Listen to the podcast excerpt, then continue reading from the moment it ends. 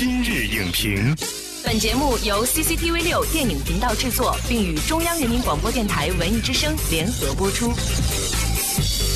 品头论足话电影，今日就评八分钟。大家好，我是姚淼。今天我们要聊的主角可以说是颇具人气。据不完全统计，在中国呢，几乎每十五个人当中就有一个他的粉丝。在网络上和他相关的话题阅读量超过了十二亿。他就是宠物界的人气明星猫咪。说回电影啊，关于猫的电影呢，可以说是类型各异。像近期就有《爱猫之城》《流浪猫鲍勃》，而猫的银幕形象呢，也是相当多变，可爱的、慵懒的、神秘的、狡诈的。那么这些银幕形象都是如何提取的？同样都是猫，又如何塑造出多重角色呢？本期今日影评特邀影评人史航，从猫的多重银幕形象趣味解读角色塑造的无限可能。欢迎史航老师做客今日影评。你好，大家好。沈浩老师，今天我们要聊的话题呢跟猫有关。我们都知道您是一个特别爱猫的人。我们这儿呢准备了一份考题，想要考考您。那首先呢进入快问快答，请问吸猫是什么意思？猫就是空气啊，所以人得吸空气，就得吸猫。这人跟猫之间最深刻的一种亲密。那猫奴形容的是猫吗？那是猫对面的那个生物，因为你要养它，你当然是奴隶，被供养才是主人。铲屎官又是什么意思？呃，铲屎是猫主人一个神圣的职责，就怕别人跟他抢，所以他自己封了一个官。到底是铲屎官对猫的感情深，还是猫奴对猫的？感情深呢？铲屎官他可以下班啊，可以卸任呢，但猫奴是终身认证的，当然猫奴感情深。嗯，好，谢谢沈航老师，快问快答结束。看来沈航老师对猫的感情真的很深呃，那其实我们看到，无论是在我们的生活当中，还是在电影里，猫出现的越来越多，猫的形象也越来越多。所以您能为我们归一下类吗？就是出现在大银幕上的猫，它其实归为几种类型？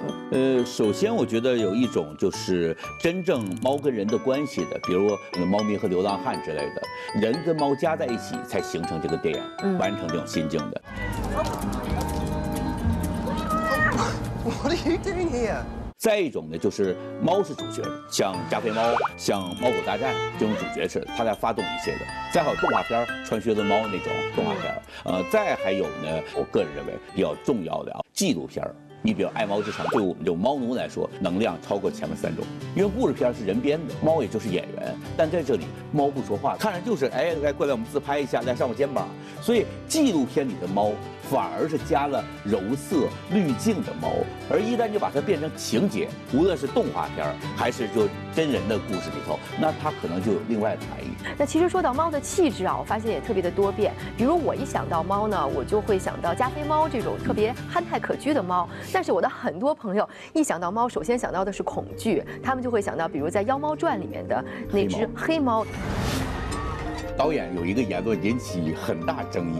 他说：“我这个妖猫状，当然挑一只黑猫。你想要是一只橘猫，谁怕它呀？你只想抱抱它，拍拍它。嗯，所以《妖猫传》它那个黑猫气质很重要。从古埃及开始嘛，它是这个日出之神、东方之神，它就是在你最不想看到的时候，忽然它出现。黑猫的隐藏性，这个不可预测、叵测的东西，它确实是一个片子里经常是一个定点的东西，是个定音鼓式的东西。”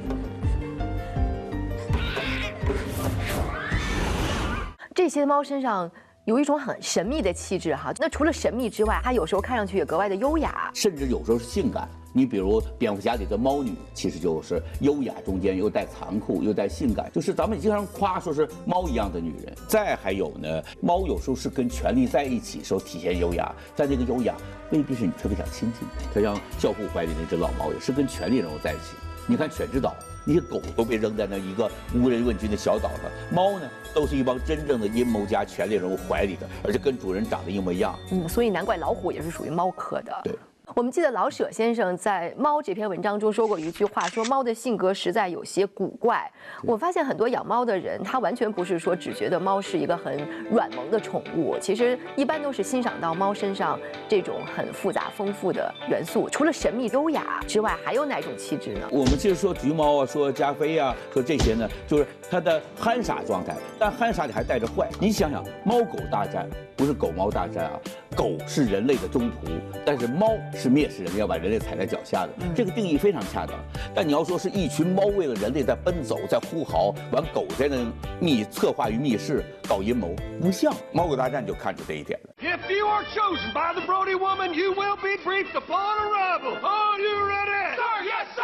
我看过一本书。叫臭脸猫，有好多臭脸猫语录，比如说我讨厌早起的人，因为我讨厌早晨，也讨厌人。狗这么说，你就别信，别装，别装，你尾巴在摇。但猫这么说，哦，好像是这样的。猫是对狗和对人类都有一个这么凌驾的一个状态嘛，所以就是你看电影中的猫，亲昵的都是小猫，不懂事儿，不知道人是不应该这么亲昵的。那只要大一点，都是高冷的状态。米子大米子，我亲，哥其实我们想到狗的时候，就是狗虽然在电影当中也有各种各样形象的出现，但是我觉得万变不离其宗，狗总是会有忠诚的这个特质，都有那种心灵被治愈、被温暖的感觉。但是猫就不会。其实我觉得猫，大家已经形成了好多共识，是它是邪盟的。但是呢，只是我们现在的电影呢，还是有一点点刻板，往往呢。点到为止，所有的动物它一定有它的复杂性。人心有多复杂，人眼睛所看到的事物就有多复杂。那您能给我们的电影人一些建议吗？以后可以如何更勇敢地去进行这样的挖掘？亲近、观察、呃，凝神、想象，其实就是呃，不光是我们猫可以做一种解读，那狗有没有懒惰的狗、嗜睡的狗？猪都觉得它是蠢的。可你看看动画片《动物庄园》，那里面的那个猪，它是一个专制的统治者，它有它的哲学思考。I'll protect your interests, and I'll make your decisions. 你比如说植物，植物就一朵花、一棵树，它就没有自己的个性吗？一个会对那个妖娆的树人，比如说《玩具总动员》，被成熟的、成长的主人抛弃的玩具们，他们怎么面对自己跟这个世界的关系？非常落寞，非常动人。再比如《汽车总动员》板牙他们，后来我有个朋友就说：说你看到任何一个车，你看前脸，你努力看，都是个表情。跑车是怎么看你的？大货怎么看你的？当这些都真正有生命的时候，我们跟这个世界的关系是更紧密。我们周围的动物、植物、矿物、食物，其实它们都可以变成有情有感的。男主角、女主角，那同样道理，国产片子中间，我们对很多行业，教师是一个普通的概念，护士个普通概念，其实就是把你自己的情感。更多的投入到每一个职业，那每个职业都有新的打开方式，新的打开方式，新的脑洞就会体现出这个世界的不同侧面，让多元真的变得互相关爱起来。感谢史航老师的精彩分析。从电影看猫咪，从猫咪形象看电影，如果萌宠形象都千篇一律，就代表着电影人观察力和想象力的欠缺，而多元银幕形象的创造，才是电影人广阔思维和无穷想象力的体现。本栏目视频内容，请关注 CCTV 六电影频道，周一到周五每晚十点档《今日》。